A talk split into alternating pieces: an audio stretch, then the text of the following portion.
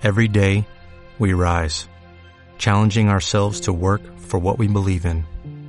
At U.S. Border Patrol, protecting our borders is more than a job, it's a calling. Agents answer the call, working together to keep our country and communities safe.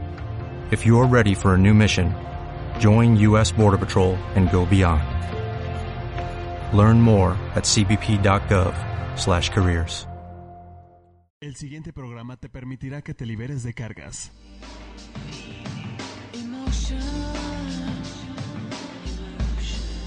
La familia es un sistema y somos almas que integramos una familia. Es tiempo de mirar los eventos difíciles del pasado como un recurso de fortaleza para vivir el presente. Conectémonos con lazos de amor y orden. En reconocimiento del alma, queda con, ustedes, con ustedes, Alma Alicia. Bienvenidos. Comenzamos.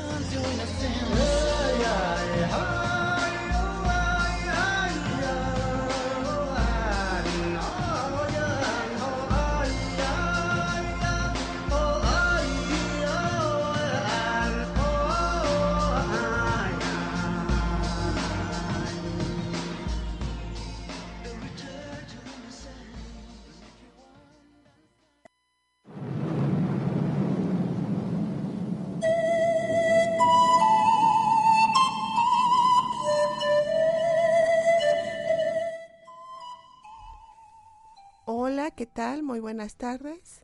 Un programa más de reconocimiento del alma. Una servidora, Almalicia Sánchez. Y pues estoy aquí, vamos a estar aquí estos minutos, esta, estos 50 minutos para poder compartir este nuevo tema, un tema que lo hemos platicado mucho acá eh, en los programas, se llama El destino, nuestro destino. Vamos a ver qué cosa quiere decir esto. Em, traigo aquí alguna una poesía, una poesía muy bonita y bueno, ya iremos platicando poco a poco. Lo que con lo que hoy quiero comentar o comenzar es con el tema este de Osho, nuestras cartas de Osho, el mensaje que hoy Osho les quiere dar es que nos dice que con respecto al tema que, que, está, que hoy vamos a ver, nos dice que basta de estar en la pereza, que nos muevamos, que no nos quedemos así como si estuviéramos tomando nuestras vacaciones y estuviéramos muy felices, tranquilos, eh, imaginándonos esa arena, esa playa y ese sol. O sea, no tenemos que estar así. Está muy bien que haya vacaciones aquí en México, es, eh, como esa, esas vacaciones de fin de cursos y este, y pues no, no se vale que estemos imaginando eso sino que de verdad nos pongamos a, nos accionemos y vayamos hacia nuestro propio destino. Es lo único que nos, es lo único que nos va a dar plenitud. Únicamente. Levántense si están en esa parte cómoda, en donde a veces nos instalamos, en donde decimos que no sucede nada, que estamos muy contentos, que estamos muy felices, que somos una familia perfecta o que somos eh, seres exitosos, que vamos siempre hacia adelante y que nada, nada nos detiene y que podemos salir de todos nuestros problemas y vemos a las demás personas así como eh, débiles ante estas situaciones y todo eso, bueno, eso nos habla de mucho, muchos congelamientos en nuestro ser, nos habla de que no nos queremos mover hacia una verdad, nos habla a lo mejor de que no estamos viviendo nuestro propio destino, estamos viviendo el destino de otros o estamos queriendo vivir el destino de otros y que no estamos plenos. Si estamos si nos ponemos a hurgar un poquito más, vamos a encontrarnos con eso. Entonces, muévanse, muévanse y eso nos va a dar plenitud. Iremos hacia donde nos tengan que llevar la misma vida, nuestra propia corriente. Muchas veces he, he platicado esto, ¿no? De lo que he observado cómo ya tenemos un destino hecho. Ya no lo podemos modificar. Vamos a llegar a un final y vamos a hacer lo que vinimos a hacer. Aquí lo único en donde sí podemos decidir es la forma en que lo vamos a hacer. Y bueno, esa decisión está en ustedes. Ustedes pueden decidir de qué manera van a, llegar a ese destino constelaciones familiares que como bien ustedes saben el programa está enfocado a esta técnica pues nos brinda una oportunidad muy grande para lograr hacer este este cambio poder hacerlo de la mejor forma y para bien de todos y bueno algo que nos ha comentado Bert Hellinger en sus en sus múltiples libros es aquello de que él no se puede adjudicar algo que ya estaba, algo que él, él solamente descubrió, él solo le puso nombre, lo, lo unió. Entonces él es un descubridor, sí, de, de estos, eh, de esto, de esta forma en que en que vemos en los destinos, en constelaciones familiares, en los talleres, cuando se monta una constelación y y esto es muy, muy importante, ¿no? Reconocer que todo lo que está hecho, todo lo que ya está dicho, nosotros podemos sacarlo a la luz, pero no es, no es nuestra invención, no lo estamos inventando, ya está, ya está en la tierra, en la faz de la tierra ya se encuentra. Y buscando, pues, material para este programa, que vamos a hablar acerca del destino, pues me encontré con una poesía de Rosario Castellanos Figueroa, eh, mexicana, que nació en 1925. Curiosamente, Bergelin ya nació en 1925. Entonces, bueno, es una escritora, una poeta ya fallecida, eh, falleció en 1974. Y bueno, me dejó con la boca abierta esta poesía. Digo, no soy, no soy este poeta, pero se las quiero leer porque mucho de lo que vemos y de lo que decimos en constelaciones está, en esta, está justo en esta poesía. Y miren, comienza así, se llama Destino. Y dice, matamos lo que amamos. Lo demás no ha estado vivo nunca. Ninguno está tan cerca. A ningún otro hiere un olvido, una ausencia, a veces menos matamos lo que amamos. Que cese esta asfixia de respirar con un pulmón ajeno. El aire no es bastante para los dos. Y no basta la tierra para los cuerpos juntos. Y la ración de la esperanza es poca, y el dolor no se puede compartir. El hombre es ánima de soledades, siervo con una flecha en el lijar que huye y se desangra. Ah, pero el odio, su fijeza insome, esa fijeza insome de pupilas de vidrio, su actitud que es a la vez reposo y amenaza. El ciervo va a beber y en el agua aparece el reflejo del tigre. El ciervo bebe el agua y la imagen. La imagen se vuelve antes que lo devore. Cómplice, fascinado, igual a su enemigo damos la vida solo a lo que odiamos. Bueno, es una poesía de Rosario Castellanos Figueroa y quizás no tiene tanta tanto, no sé, bueno, no soy especialista, tanto color, diría yo, eh, en, eh, en, lo que es la poesía, ¿no? Tanta, eh, esta rima que a veces estamos acostumbrados, ¿no? Pero tiene una profundidad tan grande que esto de matamos lo que amamos, justamente en el momento en que estamos usurpando el destino de otro, usurpando, queriendo llevar a cuestas el destino de un abuelo, por ejemplo, destino de una abuela, de un padre, de una madre, en el que lo hacemos igual a ellos y queremos salvarlos y quitarles ese dolor y esa tristeza, justo ahí estamos matándolos, estamos excluyéndolos y ya no lo vemos. Por eso lo siguiente dice, lo demás no ha estado vivo nunca. Ninguno está tan cerca. Eso nos aleja. Entonces también dice que cese esta asfixia de respirar con un pulmón ajeno. Por supuesto.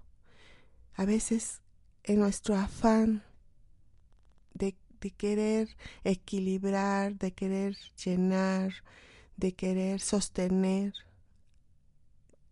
creyendo que nuestros padres son débiles, empezamos a convertirnos en sus padres, o sea, usurpamos el lugar de los abuelos. Y entonces empezamos a respirar, a querer respirar. Y no nos va a ser suficiente porque no son nuestros no no es no estamos respirando de donde corresponden nuestros pulmones no están siendo sostenidos por nuestros padres están siendo sostenidos de la nada nos quedamos sin aire y es una asfixia y luego dice, el aire no es bastante para los dos. No podemos ser dos en uno. Tenemos que salir de esos destinos y ponernos en nuestros propios zapatos, nuestro propio destino. Ese es, ese es nuestro lugar. Y dice, y no basta la tierra para los cuerpos juntos. Es cuando hablamos acerca de dimensiones, ¿no? Esa parte en donde nosotros queremos, este, traerlos, levantar a los muertos, no queremos procesar también un duelo, estamos dejando que pase y pase el tiempo, nos lloramos las muertes, eh, creemos que ya pasó seis meses, siete meses y creemos que ya es suficiente de llorar y decimos basta de llorar, se queda en el olvido y les repito, nos empezamos a anestesiar. Un duelo tiene que ser llevado con tiempo, con aceptación, en donde ya la vida cambia, ya no, ya no estamos todos juntos, ya no va a haber ese recuerdo o no van a haber esos aniversarios en donde llegan las personas vivas que vienen a felicitarte y, y tú vas a felicitarlos, eso ya no va a existir. Alguien no va a estar para ese momento. Entonces es cuando nosotros empezamos a reconocer que esa persona ya no está ya no está con nosotros. Para eso aquí en México usamos, por ejemplo, esos nueve días de rezos, porque nos reunimos las familias, los seres queridos, los amigos, nos reunimos y empezamos a, a ver que efectivamente el que murió ya no va a estar con nosotros y empezamos a rezar por su alma, empezamos a pedir para que esté bien. Y en realidad esos rezos son para nosotros mismos, para que empezamos a comprender que ya no están. Entonces, bueno, son así como como estos pensamientos, esta poesía es este, hermosa, trae tanta profundidad, en donde dice, ah, pero el odio, su fijeza insome de pupilas de vidrio, su actitud que es a la vez reposo y amenaza. Ah, ¿cómo es ese odio, no? Cuando ves el odio en esas pupilas de vidrio, dice, es un reposo y es una amenaza. ¿Quién se detiene? ¿Quién está en, en la acción? Es cuando empezamos a ver una polaridad. Empezamos a observar que son dos emociones ahí. Una buena, una mala, de acuerdo a lo que nosotros consideremos como, como bueno y malo, alguien que quiere hacer justicia, alguien que se sintió víctima y se mantiene y está. Entonces trabajemos esos odios, a quienes le corresponden, a quienes le pertenecen y, y, esta pregunta es porque dice más adelante en esta poesía, el ciervo va a beber y en el agua aparece el reflejo del tigre. ¿Qué nos está diciendo? Que el ciervo en realidad no es un ciervo, es un tigre, porque en el agua aparece el reflejo de él mismo. El ciervo bebe el agua y la imagen se vuelve antes que lo devore nos asustamos de nosotros mismos. Cómplice, fascinado, es igual a su enemigo. A veces juzgamos, juzgamos de tal manera a otras personas, juzgamos a nuestros padres de la peor forma, los criticamos tanto y de hecho nos convertimos en ellos mismos, porque nuestra alma no quiere detenerse ante eso. Nuestra alma no lo soporta. Nuestra alma entonces se configura de tal forma para convertirse en eso que no está siendo aceptado, en eso que está queriendo ser anulado, en eso que está queriendo ser asesinado en nosotros mismos. Y se mantiene a flote y dice, bueno, o sea, ¿cómo vas a matar la fuente de la propia vida en ti? No la puedes matar. Necesitas identificarte, saber que está en ti de alguna forma y entonces vienen ese tipo de configuraciones. ¿Cuántas y cuántas veces he oído criticar a, muchos, criticar severamente a un abuelo, por ejemplo, que no se quedó, un abuelo que se fue, y justo eligen una pareja igual que el abuelo.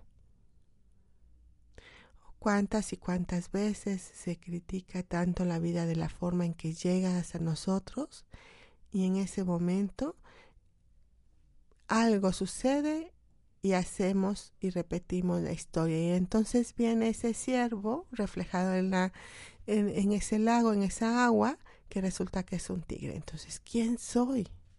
¿Quién verdaderamente soy? Tenemos que mirarnos y, con, constelaciones, hace, la técnica en constelación es muy bonita porque, porque en el otro podemos vernos a nosotros mismos.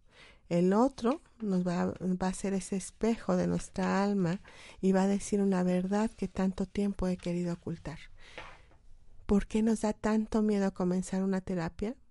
¿Por qué nos da tanto miedo llegar a una constelación?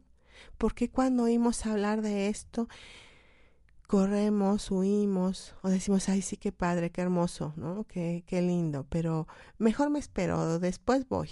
Pues por eso, ¿no? Porque nuestro reflejo se va a ver y nos van a desbaratar esa imagen de siervo que tenemos.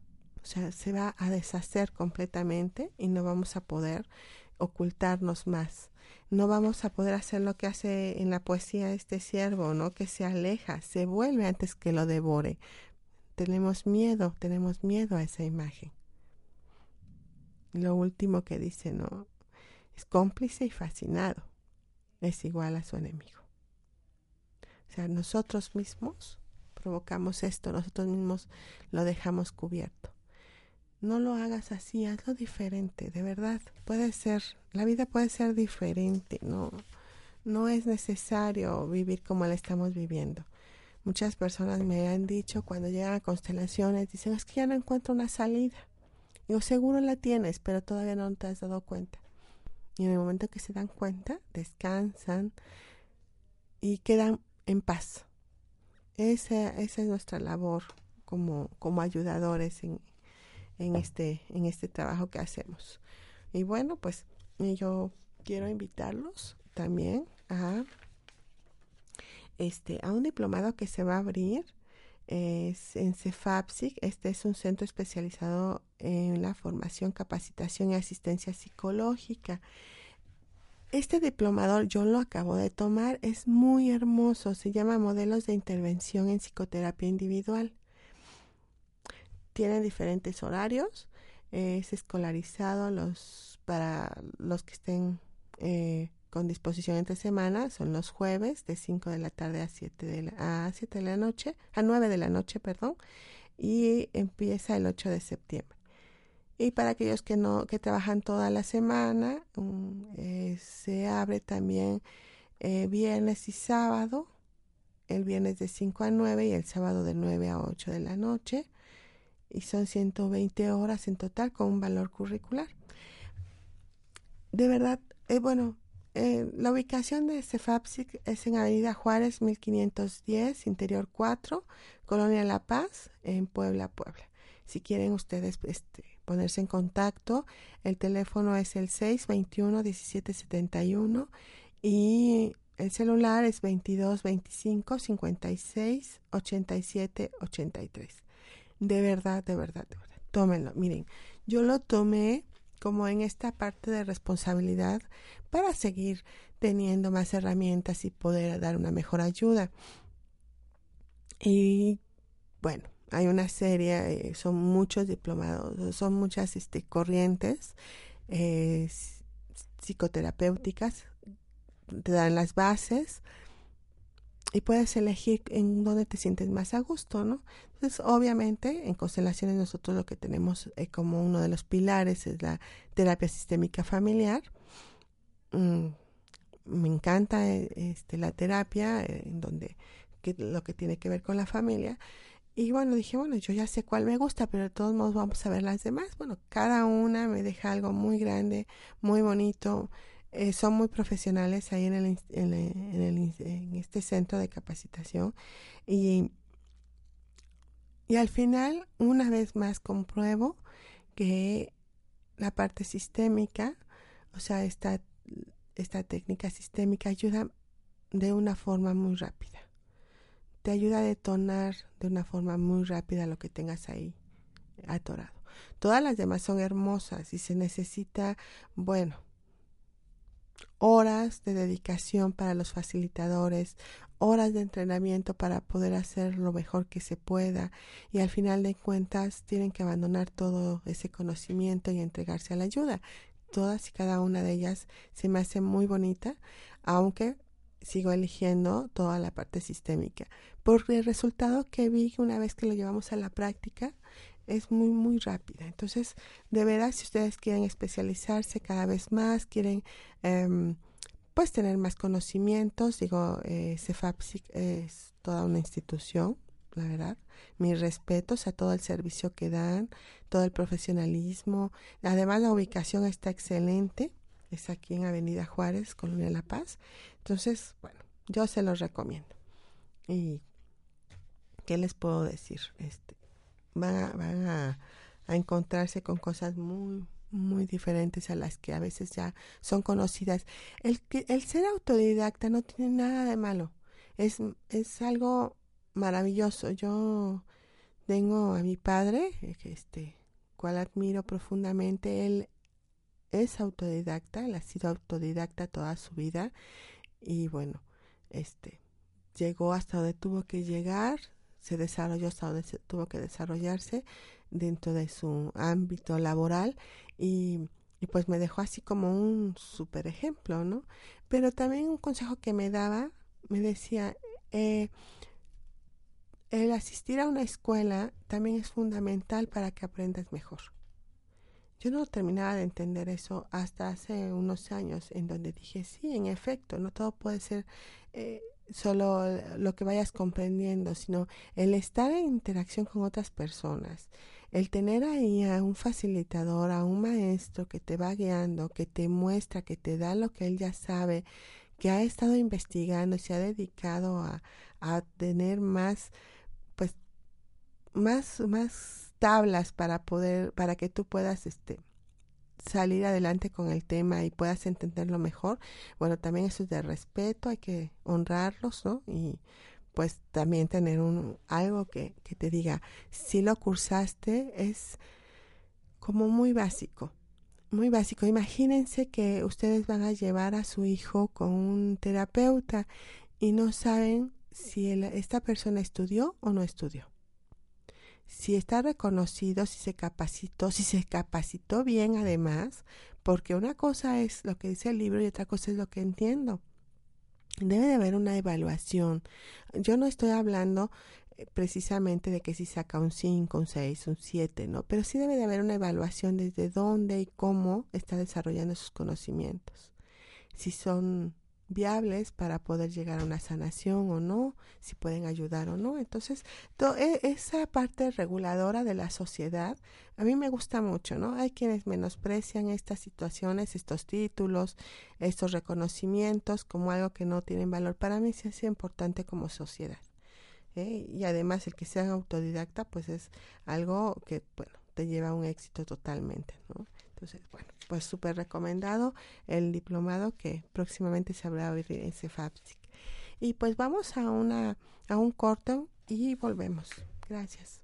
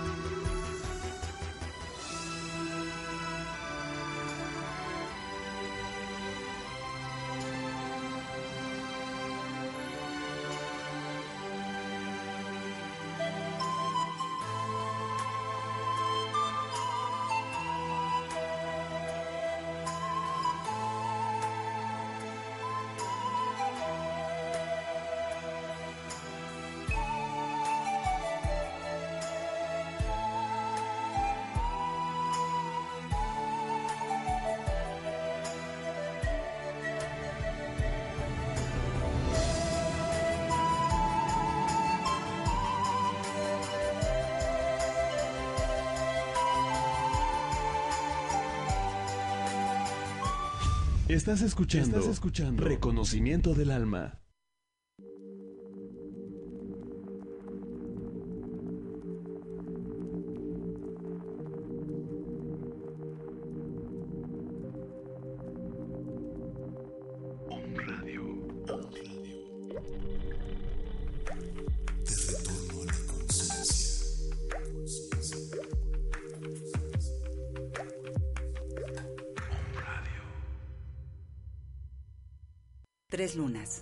Conectando almas. Soy Adriana del Castillo, creadora de la técnica de tarot terapéutico El lenguaje de tu alma. Mi celular 2221 838232. Mi página es arroba y Centro de Desarrollo del Ser. Soy Angélica Maldonado Naude, terapeuta de péndulo hebreo y flores de Bach con geometría sagrada. Atrévete a sanar. Mi Facebook es Angélica Maldonado Naude. Mi teléfono 2222 12 78 54 Contáctanos en Facebook arroba Tres Lunas Radio. Te esperamos.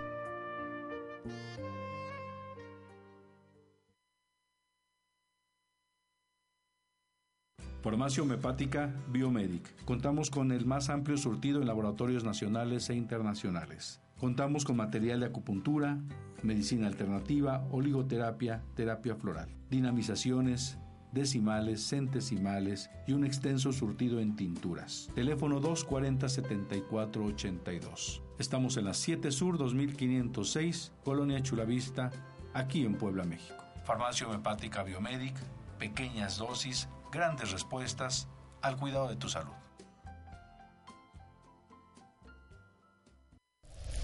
Om Radio. Muchas voces, muchas voces. Un solo mensaje, un solo mensaje. Despertar. Despertar.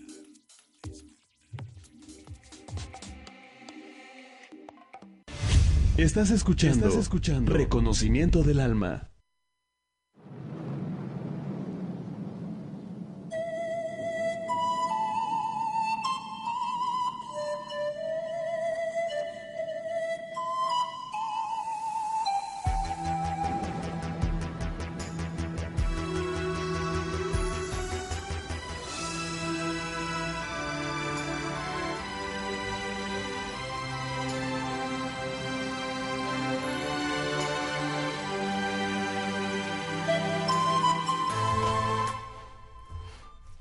Ya volvimos amigos.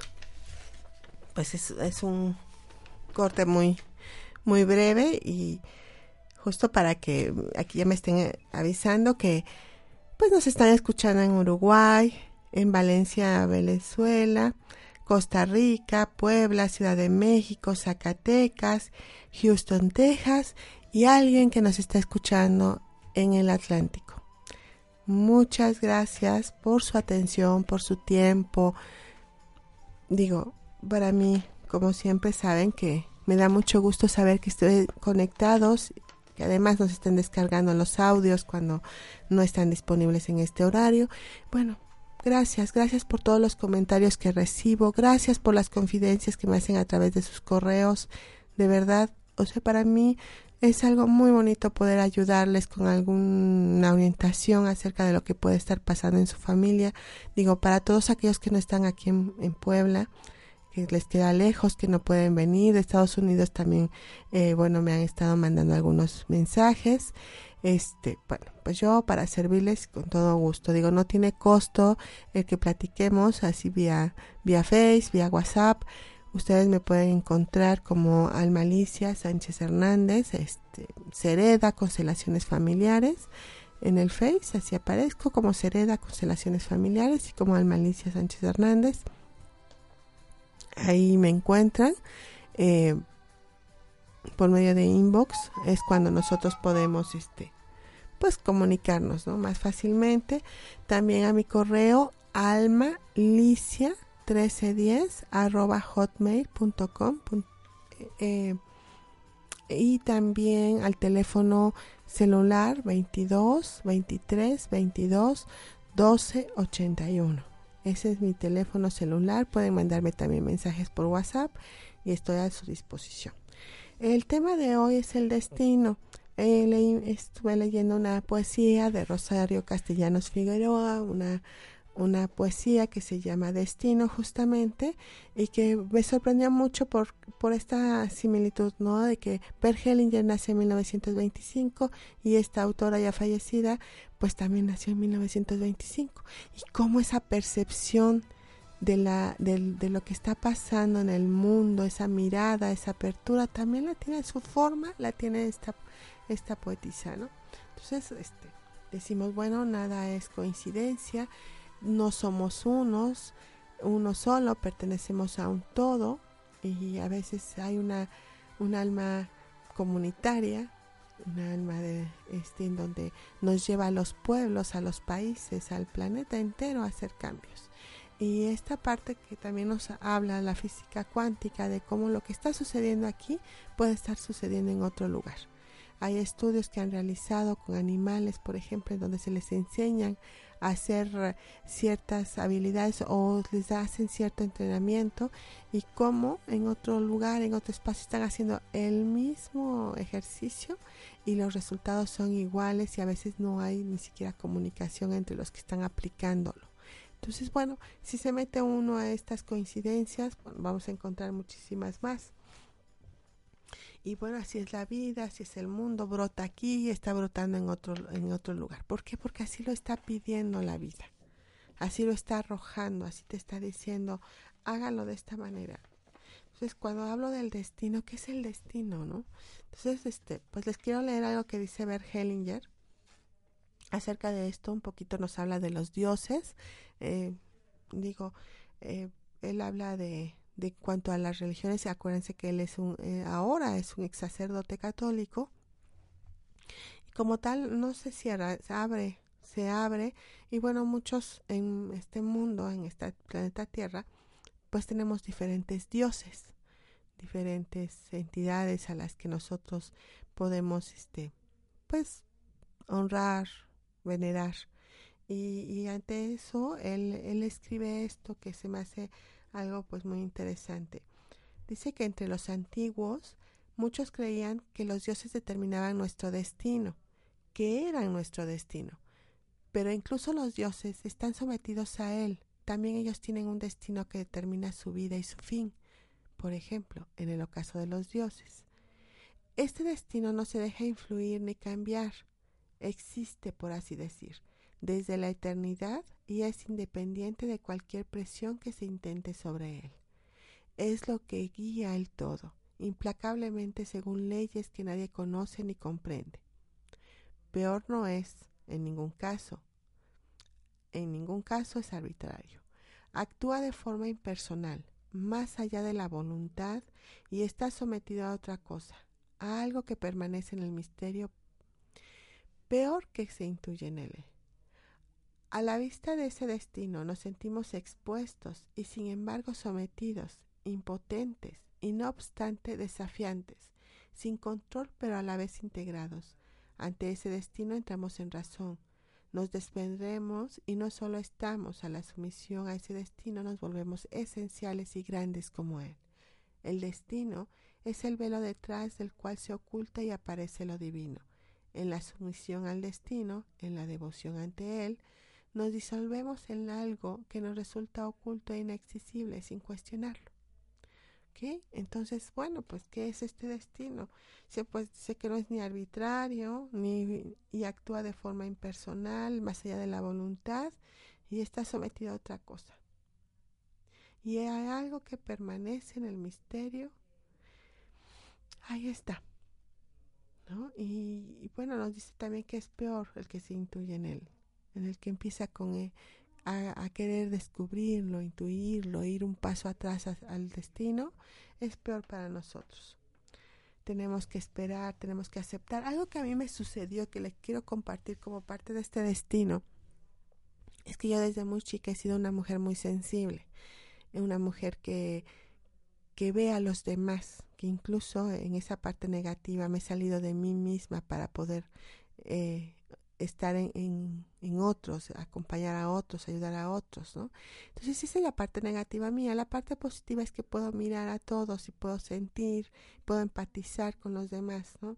Entonces todo eso desde pequeña pues está, ha estado presente Y durante mi desarrollo en mi vida, en mi necesidad de pertenencia, eh, empiezo a querer llevar otro destino en mi vida.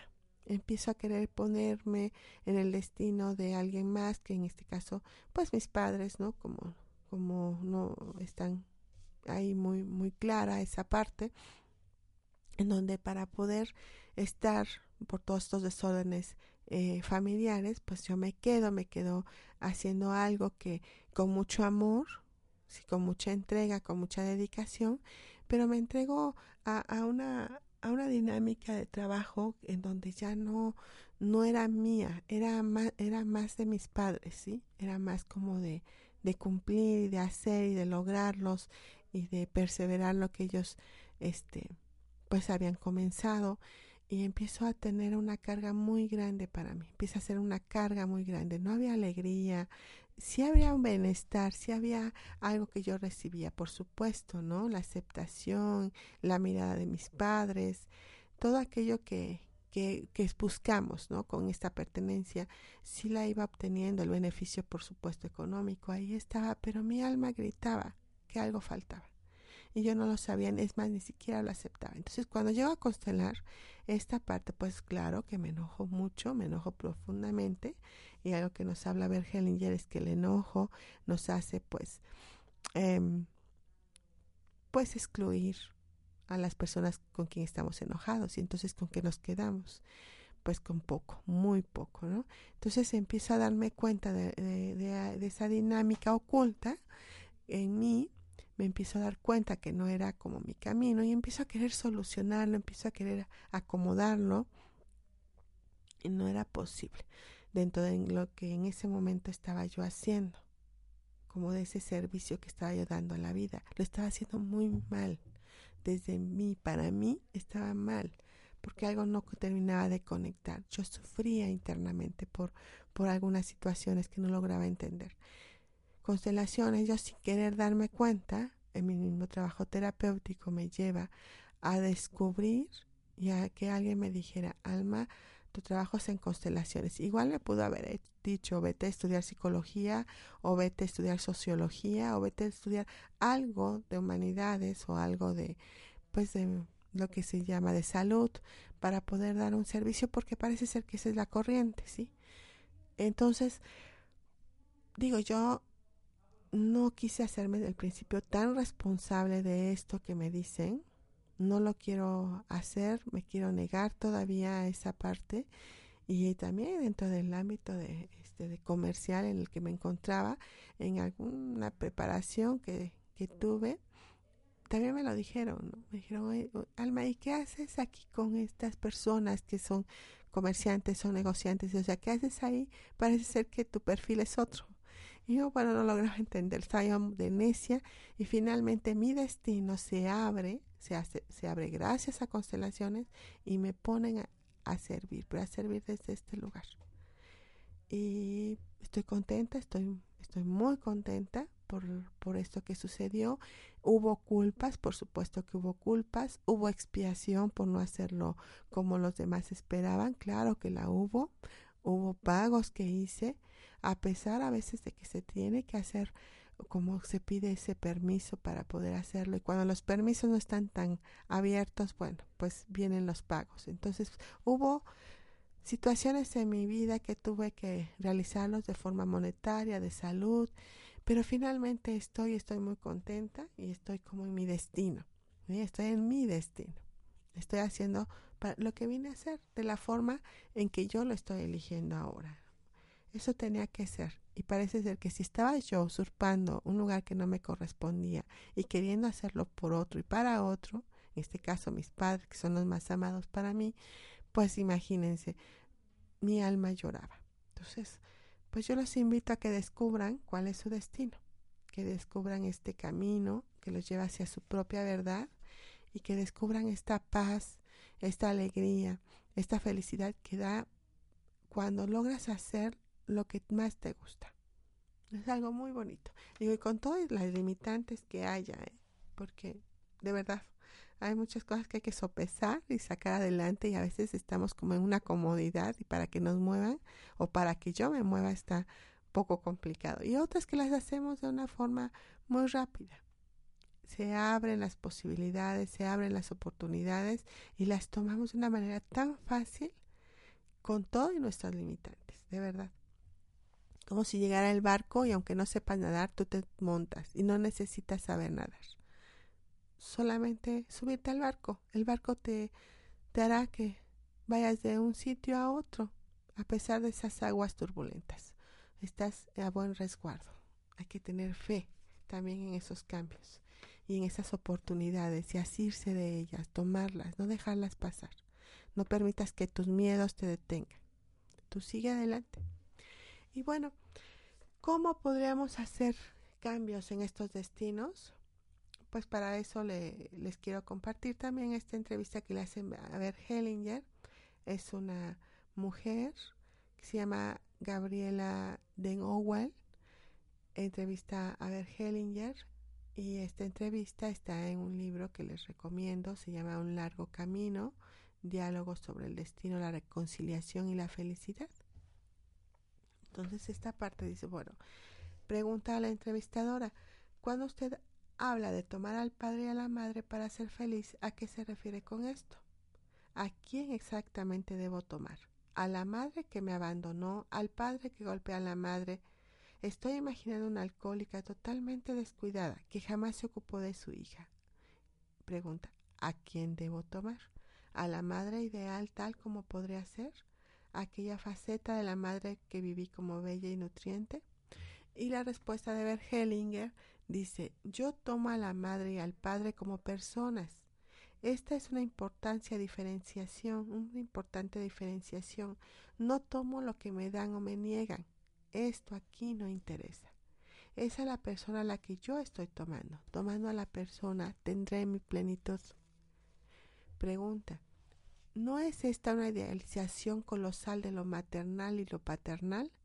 Y la respuesta es, yo afirmo que el 80% de las personas que asisten a constelaciones está turbado el vínculo entre los padres y que la terapia propiamente hecha une a los hijos con sus padres. Pregunta, ¿qué sucede si no se logra esta unión? Y la respuesta, que la persona está perdida y tampoco podrá sostener ninguna relación duradera. La pregunta es, la mayoría de las personas se lamentan todo lo que de pequeños se han perdido y no han podido obtener, hasta llegar a amargarse. ¿Qué consecuencia puede tener esto? Bergelingen contesta, todo lo que yo lamento lo estoy excluyendo, todo lo que acuso lo estoy excluyendo.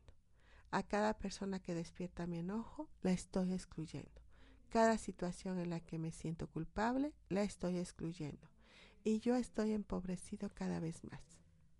El camino inverso sería, todo lo que yo lamento, lo miro y digo, sí, así fue, y lo incorporo en mí con todo el desafío que representa para mí. Yo digo, haré algo contigo, ahora te tomo como una fuente de fuerza, sea como fuere. Miro todo lo que yo ya haya acusado a alguien y digo, sí, Miro a mi alrededor para ver cómo obtengo de otro modo aquello que me perdí y miro la fuerza que tengo para lograrlo yo mismo, sin que se lo pida a otro.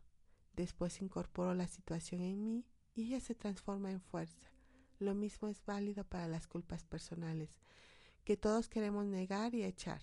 Las miro y digo sí, las culpas tienen consecuencias y yo consiento estas consecuencias transformándolas en algo las culpas se transforman en fuerza y de esta manera también crezco. Es decir, que el movimiento básico es siempre el mismo. En lugar de excluir, incorporar. Al respecto de una observación sorprendente, cuando incorporo lo que había rechazado a lo que es doloroso, lo que me genera culpa o por lo que me siento injustamente tratado, lo que fuese, no todo, cabe en mí cuando lo incorporo, hay algo que permanece fuera al consentir plenamente lo que me internaliza en mí es solo la fuerza. Lo demás simplemente queda fuera y no me infecta, al contrario, me desinfecta, me purifica. La escoria queda fuera y las brasas penetran en el corazón. ¿Qué obstaculiza la presión de tomar? Pregunta. Y la respuesta es que yo no soporte lo que les pesa a los padres y quiera ayudarles desde niño y me inmiscuya elevándome por encima de ellos y poniéndome en el lugar del abuelo o la abuela, pretendiendo cuidarlos y solucionarles sus problemas. Aquí sería pertinente el mismo ejercicio, mirando yo a mis padres con todo lo que les pasa, con su enredo, con sus pérdidas, con su adicción, con su enfermedad, Advierto lo que para mis padres todo esto significa en materia de fuerza, cuando ya se sienten a todo tal como es. Así como lo hice anteriormente conmigo, cuando lo incorporé en mí, yo veo qué pasaría si yo lo hiciera en su lugar. De ese modo puedo imaginarme a mis padres consintiendo lo que les pesa, les pertenece tanto como a sus enredos. Yo veo sus enredos desde una distancia y desde abajo como un niño, desde mi posición de hijo. Entonces mis padres siguen siendo plenamente mis padres. No necesito hacerme cargo de nada de lo que les pertenece, exclusivamente a ellos. Eso queda fuera de mí porque les pertenece a mis padres. Dice, ¿eso hace feliz? Y la respuesta es, la felicidad no es obsequiada. La felicidad siempre proviene de una relación y la pregunta es, ¿De qué modo nos relacionamos para ser felices? Somos felices si nos alegramos de una relación. Ninguna relación posterior resultará ni la anterior si la anterior no resultó. Toda relación comienza con la madre. La mayoría de los problemas se producen si hay algo que no resultó pleno. La alegría comienza con la madre. La mayor felicidad para un niño es la de estar con la madre, es la felicidad primaria. Naturalmente, más adelante deberá estar con otras personas, pero no importa, se puede llevar consigo la felicidad primaria. Después habrá más distancias, pero la sustancial fue mirar a la madre a los ojos y decir, sí, me alegra que seas mi, mi madre.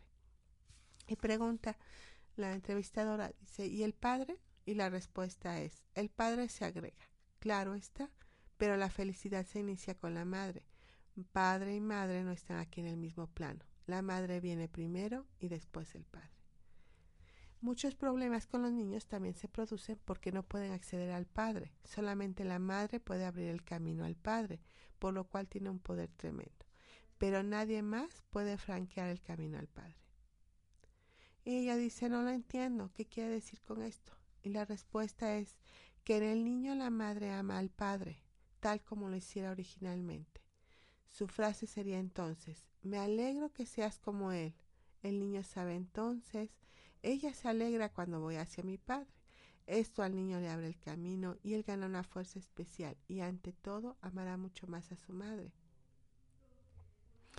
Entonces, Imagínense, si estos movimientos como niños nosotros podemos realizarlos, podemos entenderlos, dejamos que los grandes se entiendan, somos aceptados, no necesitamos cargar a nadie. Una vez que nosotros hemos comprendido esto, nos liberamos de esas cargas, dejamos de querer ser los buenos, los lindos, los aceptados, a los que se necesitan que se les reconozca de una o de otra forma, porque incluso excluyéndose, yéndose, nos estamos, estamos haciendo a que nos miren, a que se hablen de nosotros, se hable de nosotros, a que aquí esté presente. Entonces en ese momento nosotros nos liberamos y nos vamos a un éxito. Estos movimientos hacia la madre, hacia el padre, es justamente lo que nos lleva al éxito. Y este éxito solamente lo vamos a, a lograr cuando llevemos nada de carga, cuando estemos libres viviendo nuestra propia vida. Entonces, bueno, pues yo los, yo los invito a que vengan a trabajar esto, que hoy espero les haya hecho pues ruido en esa conciencia. Eh, los invito a que vengan a, a, Cereda, Centro de Reconocimiento del Alma. Estamos ubicados en Centro Histórico 6 Oriente número 3, Interior 4. Todo este mes de, de agosto vamos a estar trabajando con el tema de mamá. Nuestros talleres es de 4.30 a 7 de la noche. A veces nos vamos un poco más tarde, dependiendo de los asistentes. Y hacemos algunas constelaciones, ejercicios eh, con respecto a, a nuestra relación con la madre. Podemos checar qué tan distantes o qué tan lejanos estamos a ellos, qué tan humildes estamos ante esa vida que nos fue dada gracias a ella y a nuestro Padre. Podemos ir un poco más, podemos descubrir, podemos ir quitando esos velos que nos están obstaculizando nuestra mirada hacia, esa, hacia ese destino, ese destino que a veces nosotros queremos hacerlo muy pesado, muy engorroso, que no queremos cumplirlo como tal, queremos queremos el destino del otro, ¿no? Entonces, soltémoslos, de verdad, yo los invito a eso, eh, además de los días miércoles, con estos temas, que este tema que vamos a estar tratando, el día 14 de agosto vamos a estar en Calpulalpan, em, el 21 en Tlaxcala y el día 28 aquí en Puebla. Son los últimos, son los días últimos de cada mes, los domingos últimos de cada mes que se realizan aquí en Puebla. Las demás fechas se las di, 14 Calpulampa, 21 Tlaxcala y 28 Puebla. Para eso, bueno, los invito a que se comuniquen conmigo al 22 23 22 12 81. También pongo pues un servicio para todos ustedes, lo que es constelaciones individuales. Estas constelaciones, bueno, tienen que ser una bajo cita previa. Y, y, bueno, es igual que una constelación grupal. La diferencia es que pues hablamos un poquito más y, y que hay otro tipo de dinámica, pero finalmente el mismo fin a, a, lo que se pueda estar necesitando en esos momentos para poder llegar a una solución. Entonces, bueno, pues el tema fue este, los destinos. Espero les haya gustado. Eh, con mucho gusto cualquier informe, les repito, estoy a sus órdenes a cu cualquier horario y pues espero eh, nos escuchen en el próximo programa. Yo soy Almalicia Sánchez y me despido de ustedes. Tú como yo y yo como tú.